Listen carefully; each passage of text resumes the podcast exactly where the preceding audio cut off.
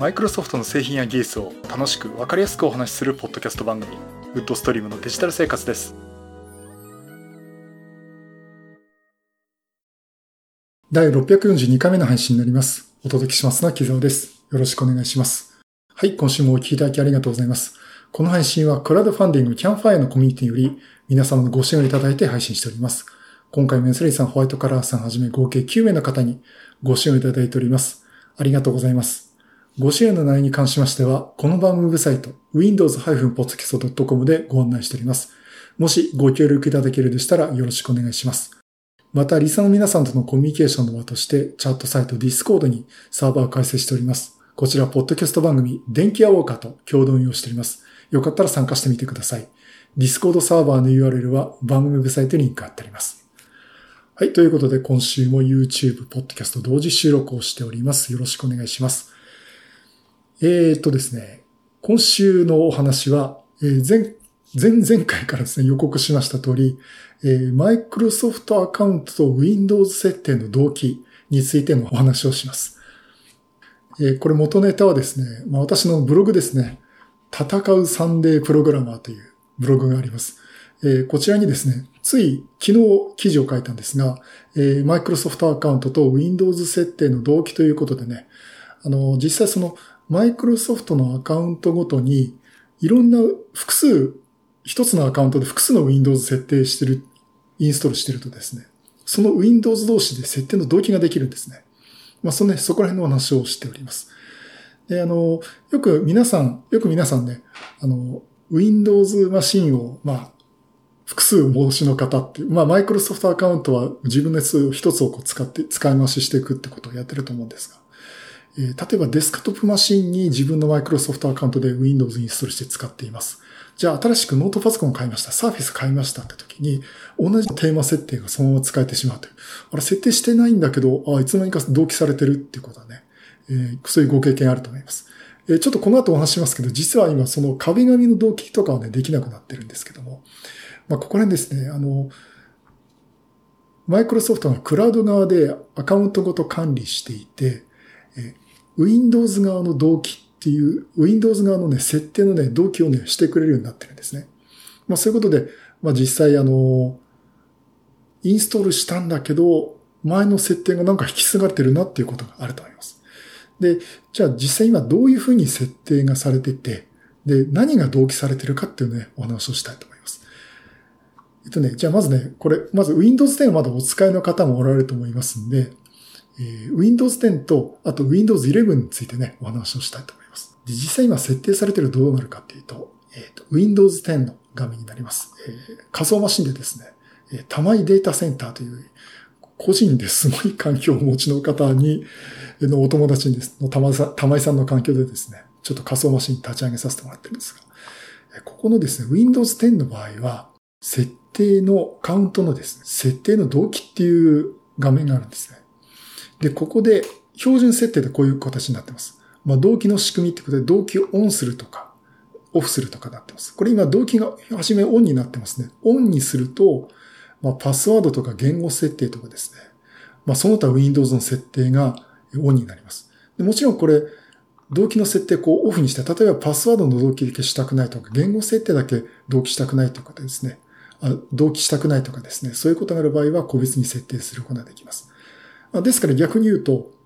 あの、同じマイクロソフトアカウントで入ってるんだけど、同期自体させたくないよって時は、ここの設定をね、オフにしていただくと同期しないようになります。で、一方これ Windows 10の場合ですが、一方 Windows 11の場合ですが、またちょっと違うんですね。設定画面のアカウントの Windows ばっか。で、ここに自分の設定を保存するというちょっとまた違う場所にね、メニューが行っちゃってるんですが、ここに設定があります。ここも同様にですね、あの画面がちょっと違うだけで、実際設定する内容は同じです。で、ここで自分の設定を保存するってことがオンになってます。これ例えばオフにすると設定しないようになってるとか、あとは、例えばパスワード、言語設定、その他 Windows の設定というのが個別に設定できるようになってて、例えばパスワードだけを同期させたくないとかですね。まあそういうことも設定できます。まあこういった形でですね、Windows 10とか Windows 11で、えー、あの、マイクロソフトアカウント同士の同期の設定ができるようになっています。じゃあ具体的にね、何が設定され、同期されるんだっていうところなんですが、えー、こちら私のブログにも書いて書いていますが、元ネタがですね、マイクロソフトの方の Docs の方に書かれていまして、えー、Windows 設定、Windows ローリング設定リファレンスという、これ、Docs の方にね、えー、リンクがある。これ、ブログの方にリンクありますんで、見ていただければと思ってますが、えー、こちらで見るとですね、まず Windows 10の場合は、21H1 以降ということになります。それ以前にも同期ができたんですが、今の設定は Windows 10の 21H1、そして Windows 11がこの設定で同期されているということになります。あキーボードの設定ですね。えー、あと、日付時刻と国とか地域。まあ大体これ聞いてる方は日本で東京大阪の設定をされてされてると思いますが、まあ、そういった設定とか、あとロケール設定ですね。例えばわざ、あの、わざと英語モードに表示したいとかっていう方もおられると思います。また英語キーボードとかね、設定すると思います。これ、例えば米国にしとくと、他のマイクロソフトアカウントで入ると、全部英語モードになると。まあ、英語の地域設定ロケールになるということになります。あと、キーボードの、あ、今ちょっと言いましたけど、キーボードの言語設定ですね。あとね、マウスのプライマリーボタン。あの、ほとんどの方は、マウスをクリックっていうと、まず左側をクリックしますね。で、ミニクリックはまた別にやるっていう形になりますが、例えばこれをミニクリックをいわゆる普通の標準のマウスのクリックに割り当てたいっていうことができるんですが、まあ、それくらいのね、マウスの設定も同期することができます。あとパスワードですね。これ Web の視覚情報というところなんですが、まあ、ここによってパスワードの同期をするしないっていうのができます。そしてあの、ペンを使う場合の利き手、えー、まあ、サーフィスとかのね、ペンを使う場合の利き手、左利き、右利きって言われると思います。そこらの設定も、変更できるようになっています。あと、タッチパッドのスクロール機能ですね。私もよく Mac でやるんですが、こう、スクロールで上にした場合と下、下場合とこのスクロールの方向が違います。そこらの設定。あと Wi-Fi の、え、プロファイルですね。え、ただし WPA のみということで、こういったね、内容の設定が同期されるようになっています。で、最後にですね、あの、壁紙が同期できるって話を最初にしましたけど、これね、途中からね、同期がされなくなってるんですね。あの、そういえばいつの間にか同期されないな、おかしいなと思ってたんですよ。で、それ実はですね、どうも、この壁紙というか、テーマの設定ですね。まあ、Windows で言うと、まあ、個人用設定というところで、まあ、背景だとか、あの、いろんなテーマ、壁紙とかですね、まあ、色とかアクセントとかアクセントとかですね、そういったテーマになるんですけども、この動機今まで Windows 10でできてたんですね。で、えっ、ー、と、実際ですね、Windows 10の 20H に、えー、2020年11月にリリースされた Windows からこの壁紙の同期設定ができなくなってる。まあ、壁紙とかテーマととかの同期設定ができなくなるということになっています。で、これあの、私も初め気がつかなかったんですが、これ、阿久津義和さんっていう方の記事で、Windows テーマの同期解消から外れるということでね、えー、記事を書かれています。これですからもう、2020年の10月の記事なんですけども、まあ、こちらでね、えー、書かれているんですが、あの、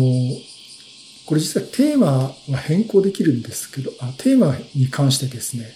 あの、セキュリティ上のリスクがあったんですね。えー、Windows のテーマ設定にファシザハッシュという、というね、セキュリティ上の脆弱性がありました。まあ、これあの、テーマファイルに対する、えー、パスザハッシュ攻撃ということによって、あの、Windows のアカウントだとかね、パスワードとかが盗まれるリスクがあるというところで、あの、実際報告が上がったんですね。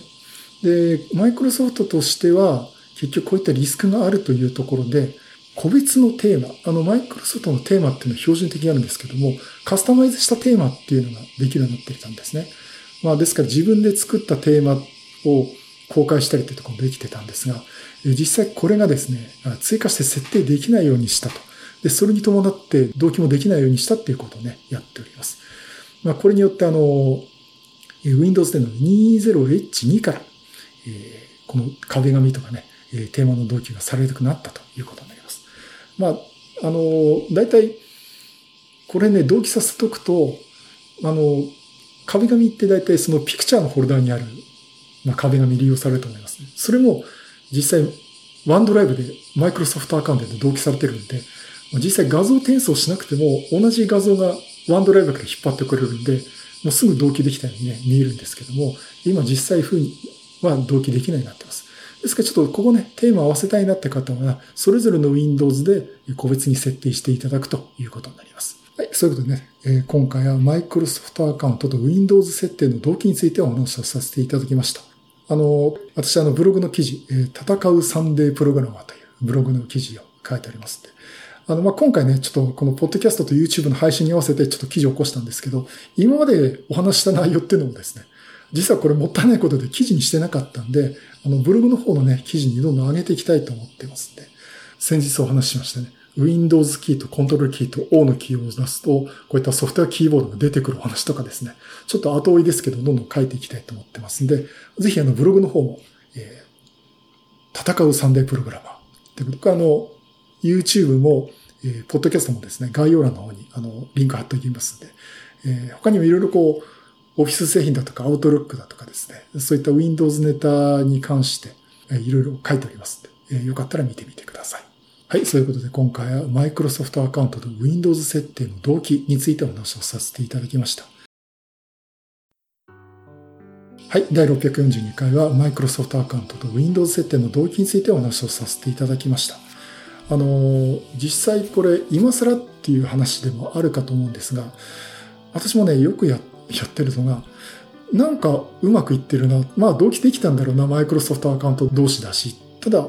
じゃあ実際何が同期できてるんだろうとかね。あの、まあなんとなくそうだろうなと思うところでちゃんと分かってなかった、説明できてなかったってところが、まあいろんなとこであるんですよね。まあそういうとこもちょっと掘り下げてね、お話ししようということで、今回はまずマイクロソフトアカウントについてお話をさせていただきました。まあ他にもね、いろいろあるんですね。あの、これ、なんとなくうまくいってるけど、どうだったっけっていうところもあるんで、まあそういったところも今後ね、掘り下げてね、お話をしていきたいなと思っております。はい、そういうことでまたいろんなネタ集めてお話したいと思います。またよろしくお願いします。